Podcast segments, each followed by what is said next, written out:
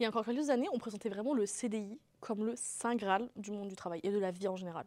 Tu vois, le schéma était simple. Tu fais des études, tu décroches un bac plus 5, après tu trouves un travail bien payé, tu achètes une maison car tu es solvable et que tu peux emprunter, tu prends un chien, une femme, bref, une vie stable et rangée. C'est le schéma avec lequel nos parents ont grandi en vrai. Et c'est vrai que ces dernières années, ça a un petit peu changé.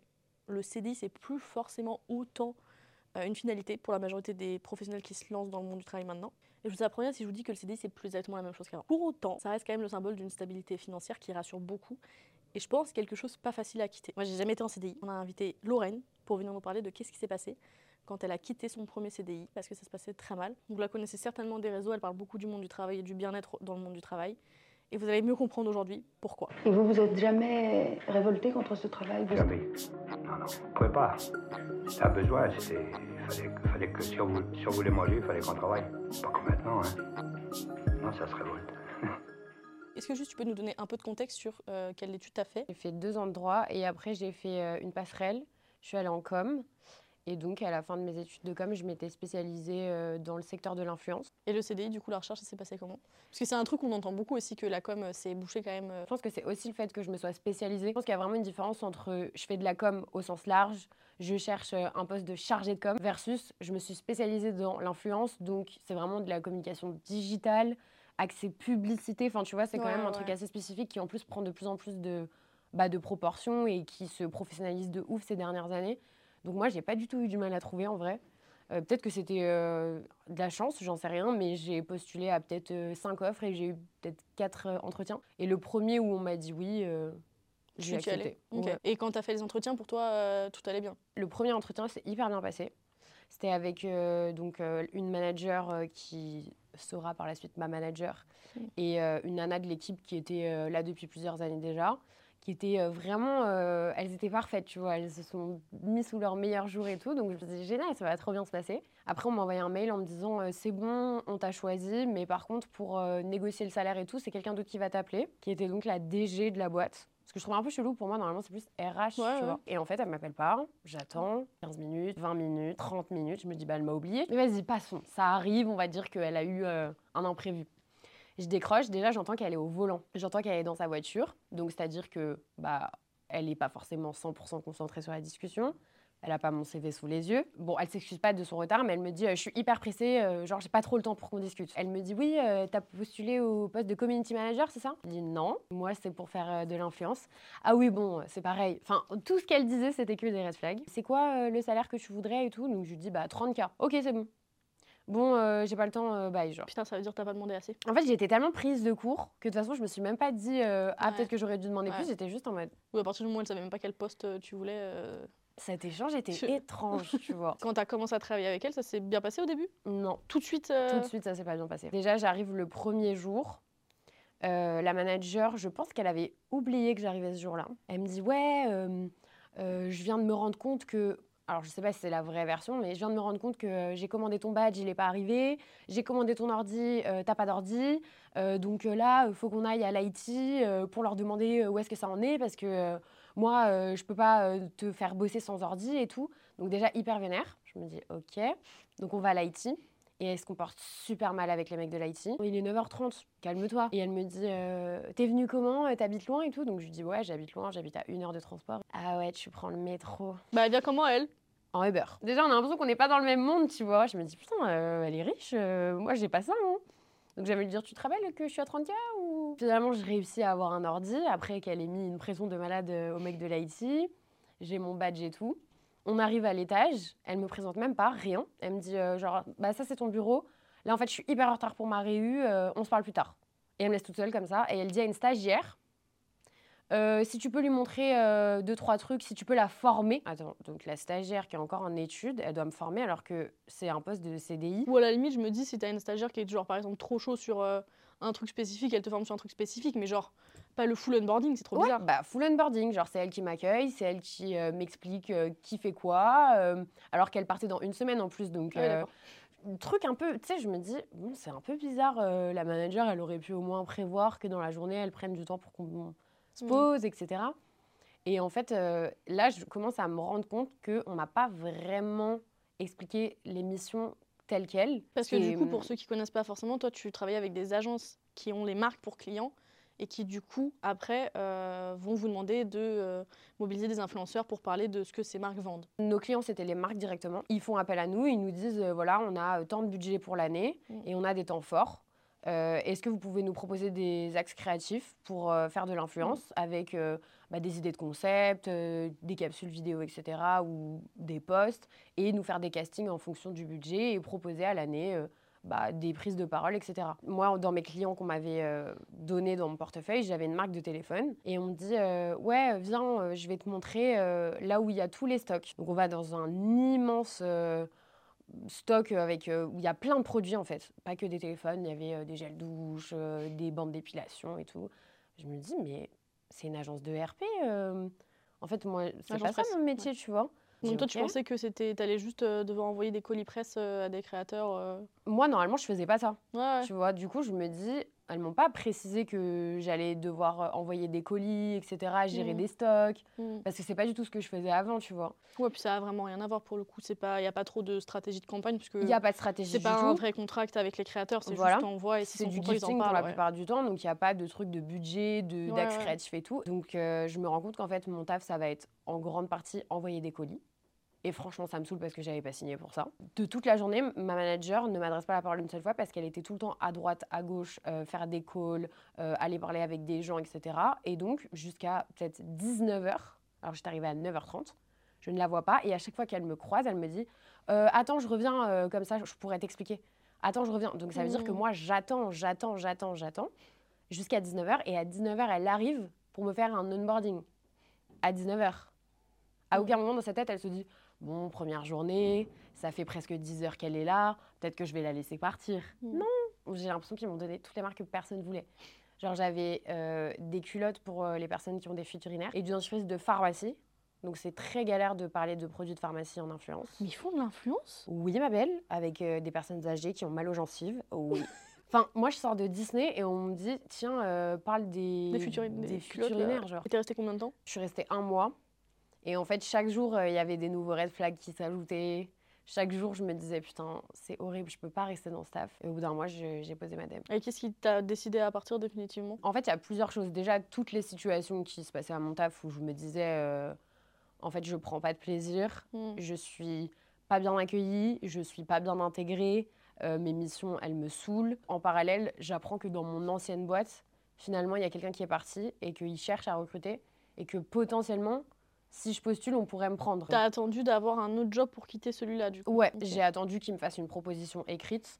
Euh, voilà, euh, promesse d'embauche euh, à partir de telle date, CDD de un an à tant de- d'euros.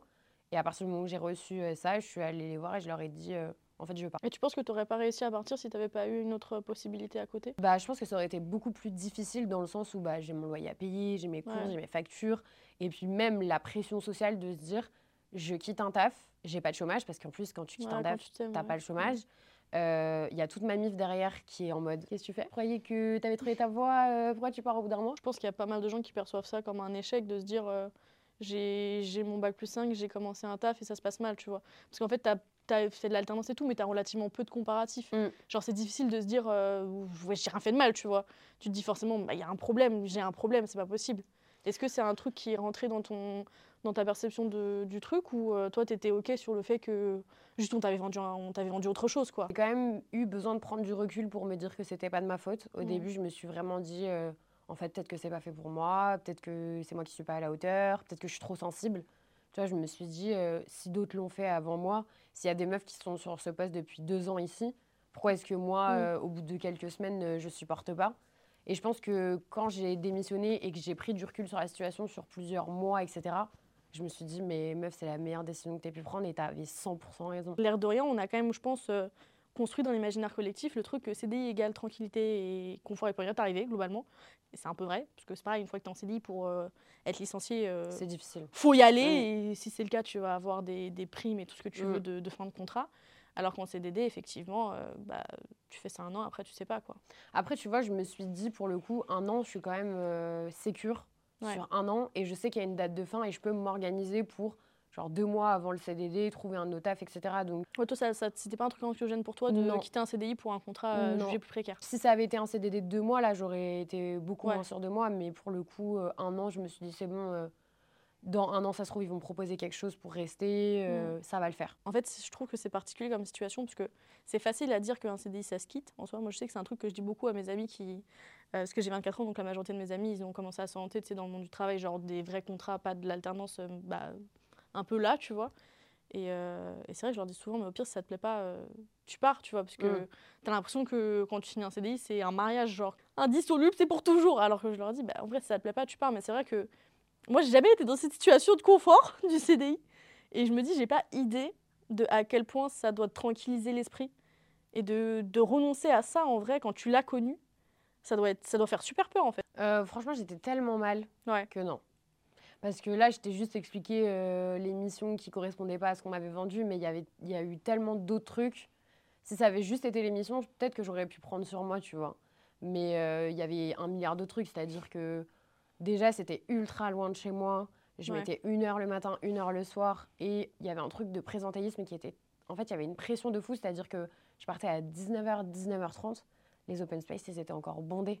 Et limite, on me regardait un peu du coin de l'œil. euh, parce que je venais d'arriver et que je partais euh, à 19h, 19h30. Alors que moi, après, derrière, j'avais une heure de transport. Ouais. Et parfois, je me disais, je peux même pas aller m'acheter à manger, les magasins, ils sont fermés. Enfin, ma vie tournait limite autour de, de staff, tu vois, qui en Mm. plus m'angoissait de fou, avec euh, une manager qui était euh, juste exécrable, Mm. qui ne m'accordait euh, zéro temps, euh, qui m'a jamais euh, épaulé sur rien. La meuf, je me souviens, la première fois que j'ai eu une galère, parce qu'il s'avère que comme j'ai découvert que j'ai pris un poste parce que quelqu'un a fait un burn-out, Ouais. a fait un arrêt maladie et s'est barré. Et du coup, j'ai récupéré un peu la merde parce que la personne n'avait pas bossé sur ses clients pendant plusieurs semaines. Il y avait eu quelqu'un en, en freelance qui avait un peu géré les trucs de loin. En fait, moi, j'ai ouvert ma boîte mail le premier jour, j'avais déjà 600 mails. Et la première fois que j'ai un souci, j'en parle à ma manager, chose que j'avais toujours fait en stage, en alternance, etc. Et elle me dit En fait, euh, cocotte, là, euh, t'es en CDI, c'est un vrai travail. Donc, les problèmes, tu les résous toute seule. Tu ne fais pas appel à moi, je ne suis pas là pour ça, en fait. Moi, j'ai déjà mes problèmes, donc chacun ses problèmes. Et là, je me suis dit, oh là, mais madame, je viens d'arriver, en fait. Enfin, je, imagine, je fais de la merde. C'était horrible. Elle arrivait le matin, par exemple, elle disait bonjour, on lui disait salut, ça va? Elle disait ouais, ça va. Et là, elle parlait d'elle pendant genre 20 minutes. Et elle nous a jamais dit ça va, tu t'en sors, t'as passé une bonne journée, t'as passé un bon week-end? Elle nous, nous posait pas de questions. On était même pas des humains limite pour elle. Pareil, le midi, elle ne s'adressait pas à nous, elle ne parlait que d'elle. Elle nous parlait euh, ouais, ce week-end, je suis allée en boîte, j'ai posé ma- un magnum avec mon mec, on a dépensé 800 balles. Mais euh, par contre, en ce moment, dans mon couple, ça va pas trop parce que j'ai trompé mon mec. Enfin, elle nous racontait Mais- toute sa vie. Et avec tes autres collègues, pour le coup, ça se passait bien ou c'était la galère aussi? Pour moi, il n'y avait pas de- d'esprit d'équipe, il n'y avait pas d'entente. euh, on mangeait ensemble le midi parce qu'on faisait tous partie de la même équipe. Mais je me suis pas du tout liée d'amitié avec quelqu'un. Personne n'a essayé de m'intégrer, personne n'a essayé de discuter avec moi. J'étais hyper. euh, Enfin, je me sentais hyper seule, tu Mhm. vois. Ça m'est déjà arrivé de parler avec des gens euh, qui n'étaient pas dans mon équipe et de leur dire euh, Ouais, t'es là depuis combien de temps et tout. À chaque fois, la personne me disait Non, de toute façon, je veux partir. Mhm. Je veux partir, je suis, je suis pas bien ici. Donc, Mhm. quand tu entends ça des autres qui sont là depuis six mois ou un an, tu te dis Il y a peut-être un souci là si personne un veut rester, si tout le monde se barre. Et tu m'as dit, du coup, elle voulait pas te laisser partir. Non. C'est à ta manager que tu as donné ta démission, du coup? Euh, c'est la première personne à qui je l'ai dit. Ouais. Je suis allée la voir, je lui ai dit euh, est-ce que je peux te parler et tout? Donc elle me dit ouais, bien sûr. Euh, Dans ma tête, je me disais putain, j'espère qu'elle va pas me hurler dessus ou genre péter un plomb. J'ai eu une proposition pour revenir dans mon ancien taf. Mm. Comme tu le sais, c'était vraiment un taf que j'aimais beaucoup. En plus, ce serait pour prendre un poste où je vais avoir un peu plus de responsabilités et tout. Donc j'ai accepté et je vais mettre fin à ma période d'essai. Et elle me regarde, elle me fait pas de souci, je comprends tout à fait. Pas de souci, t'inquiète. J'aurais fait la même chose que toi. Par contre, il va falloir que tu ailles le dire à la DG, d'accord? T'étais pas inquiète ou quoi à ce moment-là? Tu te dis juste, euh, ouais, normal, c'est une procédure, je lui dis quoi. Ouais, mais sauf qu'en fait, Ouais. euh, en vrai de vrai, rien ne m'obligeait à aller l'annoncer à la DG et aller lui parler, aller la voir dans son bureau et tout. Je pense qu'en fait, elle a voulu me mettre en difficulté. Ouais, c'est vraiment en mode, je t'envoie chez le proviseur, genre. C'est exactement Parce ça. que que moi, je juridiquement, savais t'es pas. censé juste faire un papier, un mail, un. Oui, Et que t'envoies à qui, du coup? Bah, à- par exemple à la RH. À la RH, oui, j'allais Ouais. dire. euh. T'as jamais vu la RH Si, bah là, à ce moment-là, quand j'ai dit que j'allais partir, Ah, pas un mythe. découvert Donc c'est pas un mythe, il y en a vraiment une, d'accord. Il y en avait vraiment Parce une. que tu t'es pas dit quand il y avait des. Je sais pas, quand. Enfin, justement, par rapport à ce qui se passait avec ta manageuse et tout, tu t'es pas dit, je vais essayer d'en parler à la RH pour euh, comprendre, non? Non, non, non, non. Donc, Donc, à la porte DG, de la DG, bonjour, est-ce que je peux vous parler? Fait non, j'ai pas le temps. C'est important. euh, faut Je vraiment glisse le que mot je sous la porte. Mais j'avais en plus la lettre dans ma main, tu vois. Et elle commence à se lever et elle marche dans le couloir. Et elle me dit Bon, vas-y, qu'est-ce qu'il y a euh? Donc, moi, je dois lui parler dans le couloir pour lui dire que je m'en vais. Donc, je dis Bah voilà, euh, j'ai une proposition ailleurs euh, euh, que je peux pas refuser. c'est un truc que j'ai vraiment envie de faire. Donc, je mets fin à ma période d'essai. Et elle me dit Alors là, pas du tout. Non, non. C'est le concept de la période d'essai. Oui, mais elle a pas compris, la dame. Et c'est le jeu de la période d'essai. euh, Ça va dans les deux sens. Ouais, voilà, si vous, vous aviez voulu euh, mettre oui. fin, euh, ça aurait été comme ça. Elle dit, mais ce n'est pas un jeu. Quand même mettre fin à ma période d'essai, donc est-ce que vous pouvez signer la lettre pour dire que vous l'avez bien reçue Je ne signerai rien du tout. C'est pas possible en fait, je comprends pas cette génération. Donc là, tu as tout le discours sur les jeunes. Et elle, elle était plus vieille du coup? Ouais. Elle, avait genre l'âge de ma mère, tu vois. Moi, j'ai jamais vu ça. euh, on vous embauche, on vous propose un CDI sur un plateau d'argent et vous êtes là et, et au bout d'un mois, vous changez d'avis comme des girouettes. Genre, elle commence à s'énerver et tout. Je me dis, mais là, en fait, c'est pas un débat. Enfin, donc je dis Mhm. rien. J'étais en mode. euh, Et elle continue à déblatérer, déblatérer, genre hyper agressive et tout. Et au bout de genre 5 minutes, elle me dit Bon, de toute façon, j'ai pas le temps en fait. J'ai pas le temps. Il va falloir que je fasse une lettre recommandée, que je l'envoie. Est-ce que ça va décaler mon préavis de 48 Ouais. heures? Je voulais pas rester plus longtemps. Pendant que j'étais partie parler à la DG, ma manager était allée voir la N plus 2 Ok. et c'était plein de la situation en disant euh, elle est en train de me mettre dans la merde, elle s'en va, euh, mon équipe va couler. Et elle arrive, elle, en, en- genre vraiment en furie comme ça. Alors que moi, je viens à peine de m'asseoir sur ma chaise. Déjà, j'étais un peu choquée. Mm. Et elle commence à faire Mais c'est une blague Non, mais tu te fous de notre gueule On te propose un travail euh, T'as des gens super avec toi Non Et toi, tu veux partir Mais, mais, mais t'as pété un plomb elle commence à hurler tout devant tout le monde dans l'open space, donc tout le monde se retourne comme ça sur nous. Non, en fait, c'est c'est une opportunité pour moi. euh, Mm. J'essaie de lui expliquer, en fait, qu'il y a une logique. Je lui dis Voilà, euh, on propose euh, Mm. un truc que j'ai vraiment envie de faire. Putain, et si t'étais partie juste parce que c'était la merde, mais qu'est-ce qui serait passé? En mode I quit parce que vous puez du cul Ouais, T'aurais mais dit quoi? en fait, je, limite, je pense que j'aurais dû lui dire. Ouais, En mais fait, oui. je j'aime pas commencer ici, j'aime pas, le- mais j'ai pas osé. En fait, Mm. j'avais besoin de lui dire que j'avais une Ouais, excuse valable. Ouais, et que j'étais pas dans le conflit avec elle, tu vois. Mm. Mais malgré tout, il y a quand même eu un conflit. J'aurais parlé de ma manager, tu me l'as fait pleurer, elle est venue me voir à mon bureau en larmes. L'actrice, si t'as l'âge de ma fille, donc je me permets de te donner des conseils parce que tu pourrais être ma fille et que si ma fille faisait ça, faisait ça j'aurais honte d'elle. Et là, je commence à pleurer. Bah oui, euh, tout le monde te regarde, elle te crie dessus, frère. Je vais dans les toilettes pour euh, bah, déjà qu'on me laisse seule Mm. et pour euh, reprendre un peu mes esprits parce que genre j'étais rouge. La meuf me suit jusque dans les toilettes. Donc là, il y a quelqu'un qui s'est dit bon, c'est c'est un peu abusé, je vais, je vais intervenir. Après que je me sois quand même fait lyncher publiquement, il y a une nana qui était de mon équipe qui vient et qui dit bon, en fait là, euh, faut la laisser tranquille. Elle est en train de pleurer, elle est toute rouge, euh, elle suffoque. Enfin genre stop. Je pense que là, c'est contre-productif. Et elle a écouté la directrice? Elle a fait bon, euh, on en reparlera et tout. Elle part. Parce que je pense qu'elle s'est rendue compte que là, c'était trop en fait. Je me suis jusque dans les chiottes. 'fin. Et donc après ça, la RH vient me chercher. Donc je découvre qu'il y a une RH dans cette boîte. Et elle me dit, viens, on va se parler et tout. Et moi, il faut je suis littéralement hyper que les gens se hurlent dessus Oui. pour que tu découvres qu'il y a une RH. C'est fou. Exact. Et moi, je me dis, elle va prendre mon parti. Pas du tout. Elle me prend dans une salle et en gros, elle me fait comprendre que euh, non, mais le préavis, c'est pas vraiment comme ça. Il va falloir que j'étudie plus en détail parce que peut-être qu'il va falloir que tu restes un peu plus longtemps pour euh, la passation, peut-être deux ou trois semaines. Je dis, mais pas Sachant du que tout. toi, t'avais regardé, t'avais Bien sûr. cherché sur les sites gouvernementaux avant, t'étais Ouais. sûr de toi. Bien sûr, Et quand j'étais c'est moins sûre d'un de mois, moi. c'est 48 heures, c'est ça? C'était 48 Ouais. heures euh, pour les, le- les délais dans lesquels Quand ça euh, fait j'étais moins d'un restée. mois que t'es en CDI, euh, 48 heures. euh, Je crois que même quand ça fait plus d'un mois, quand c'est le salarié qui met fin à sa période d'essai, Ouais, ah oui, c'est c'est vrai, 48 c'est pas heures, pareil tu vois. quand c'est salarié. C'est qui pas pareil quand c'est ouais, l'entreprise c'est vrai. versus quand c'est le salarié. Ouais. Et du coup, je lui avais dit non, non, c'est pas comme ça, c'est 48 heures, je suis sûre de moi. Et elle essaye de m'embobiner et je lui dis mais euh, je comprends pas, euh, ce qui vient de se passer, c'est pas normal et tout. Et elle me dit mais tu comprends, euh, tu mets les gens très en difficulté. En gros, c'est de ta faute. Elle me fait comprendre que en gros, euh, elle non plus, elle va pas me signer euh, ma lettre, qu'il faudra que je l'envoie en recommandé. Ils ont le droit de pas la signer? Je pense qu'ils ont le droit, ouais.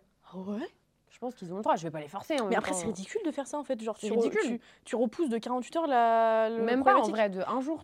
On était tellement dans un conflit que moi, dans ma tête, je me disais, il faut que je sois irréprochable. Ouais. Faut ouais, que j'ai ouais. envoyé la lettre grave. de démission par recommandé, que j'ai la preuve écrite qu'ils l'ont bien reçue. Mm. Faut que euh, je leur rende tout mon matériel en bon état et que j'ai une signature comme quoi je l'ai bien rendu. Enfin, j'a- j'avais peur en fait que ça se retourne contre moi parce qu'ils avaient tellement témoigné de l'agressivité et limite euh, on va se fight. Je comprends pas qu'est-ce qu'ils y gagnent parce que.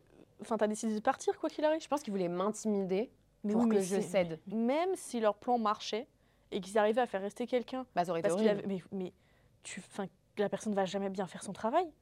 C'est ridicule. Je comprends un peu mieux maintenant le contenu sur tes réseaux aussi. Parce que t'es- t'es tombé sur des sacrés agités du bocal. Un jour, j'ai fait un TikTok pour raconter ce qui s'est passé dans cette boîte. Et ben la, mon ancienne manager, elle m'a appelé genre dans l'heure. Elle m'avait envoyé un message pour me dire euh, oui, euh, écoute, euh, il faudrait qu'on se parle euh, à propos de la vidéo que tu as postée, etc. Euh, je pense que déjà, elle voulait pas laisser des traces écrites. T'as t'as- rien cité, c'était une enfin la marque était pas identifiable. Dans les commentaires, j'avais dit Ah. le nom de la boîte et du coup après je l'ai supprimé en me disant vas-y flemme, ça, c'est- diffamation ouais, et c'est la diffamation. ouais. Je retire le commentaire. Mm. Donc je- quand j'ai vu qu'elle m'avait appelé, j'ai retiré le commentaire. C'est un truc que j'ignorais avant et que beaucoup de gens ignorent, je crois, c'est que la diffamation ne questionne pas la véracité des Exact. propos. La diffamation, c'est de porter atteinte à la réputation d'autrui, même si c'est vrai. Je suis tombée sur tes réseaux, meuf, il y a longtemps, hein, sur ton TikTok, mais je crois que t'avais... euh, Je pense que je suis tombée dessus, tu devais avoir 2 ou 3 000 abonnés. Et je me disais, mais elle a la haine du monde du travail quand même, quoi Je me disais, mais qu'est-ce que... Mais, mais enfin, comment se fait En fait, j'ai pas la haine du monde du travail, j'ai la haine des aspects toxiques Ouais. du monde du travail. Et du coup, il y a plein de gens qui disent ouais, t'es anti-patron. Non, je suis anti-pratique problématique. Il faut parler du sujet pour que les gens déjà réalisent qu'il y a un problème, Ouais, ouais. puis se rendent compte que peut-être qu'ils font partie du problème et que comment est-ce qu'on peut faire pour améliorer les choses? Parce que c'est juste prouvé scientifiquement qu'un salarié qui est épanoui dans son travail, qui Mhm. travaille dans les bonnes conditions, qui, est, euh, qui a du temps de repos, etc., il est plus productif. Mais je comprends, enfin, c'est comme le présentéisme, en vrai, c'est un contre son camp énorme pour les entreprises. Mais d'ailleurs, il y a plein de pays où le présentéisme, c'est très mal vu. Mmh, On mmh. considère que Ouais, t'es pas ouf, efficace, euh, Ouais. que t'es trop lent. euh. En France, c'est un truc euh, qu'on nous a inculqué depuis toujours, mais Mm. va dans les pays nordiques, c'est pas comme ça, par grave. exemple. Le dernier qui, qui part, ça veut dire c'est le plus lent. Et un, un truc euh, que je m'étais demandé en, en- avec tout ce que j'avais vu sur tes réseaux, c'est est-ce que tu crois, avec l'expérience que tu as eue, que c'est quand même possible d'être dans des entreprises où tu te sens bien? Oui, je pense. Toi, tu as des copines ou tu connais des gens qui, qui, genre, qui kiffent leur, euh, leur taf et avec qui ça se passe bien? J'en ai moins qui sont bien dans leur taf que Qui celles sont pas bien. que celles qui sont pas Ah bien. ouais, merde. Donc euh, là, je me dis, il y a un Mm. souci. Mais oui, je connais des meufs euh, dans mon entourage, même des mecs qui kiffent euh, ce qu'ils font, qui sont contents. Il y a toujours des mini trucs à changer, mais en soi, comme partout, mais qui vont me dire, euh, moi, je kiffe mes missions, j'adore mes collègues, ça se passe hyper bien, les conditions de travail sont optimales, j'ai des avantages qui me permettent d'aller au ciné parce qu'il y a un CE qui me permet euh, Mmh, mmh. d'accéder à des places de ciné, et puis il y a du télétravail, et puis il y a ci, il y a ça. Et en fait, parfois, c'est juste des petits trucs, tu vois. euh, Ouais. un déj d'équipe euh, un peu sympa où, où on est invité au resto tous ensemble et où on parle pas de taf. Tu vois, des trucs qui permettent de te mettre dans un bon mood pour Mm. bosser. Et je pense que c'est possible, heureusement.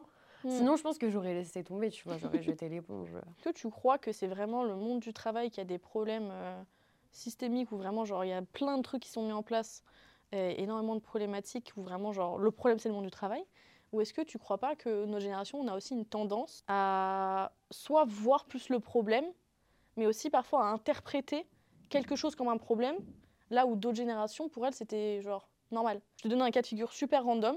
On a eu une interview qui nous a raconté que euh, dans sa boîte, il faisait de la prévention sur euh, le fait que faut pas appeler les gens euh, ma puce ou pupus, tu sais. Elle dit oui, parce qu'il y avait certaines personnes d'une autre génération et tout euh, qui le faisaient, mais genre en mode euh, pas, tu sais, Pas malveillant. pas du tout, genre Mm. vraiment aucune malveillance, au contraire, tu Mm. vois, un truc un peu paternaliste, mais pas du tout toxique, tu vois. En fait, ma question, c'est est-ce que l'argument on peut plus rien dire, on peut plus rien faire, il est pas aussi du coup à prendre en compte, tu sais, dans la façon dont on fait évoluer les choses Bah, Je pense qu'il y a une différence entre nous, on serait trop susceptibles, par exemple, Ouais. versus euh, les anciennes générations. Moi, je trouve même pas que euh, c'est de la susceptibilité, parce qu'en soi, euh, enfin, moi, je pars du principe que euh, à partir du moment où quelqu'un ressent une émotion, c'est valide, tu vois, peu importe Oui, euh, bon, ce qui déjà, se pas passe, tout tu le monde pense comme ça, mais... en partant de ce principe-là, Mm. tu vois.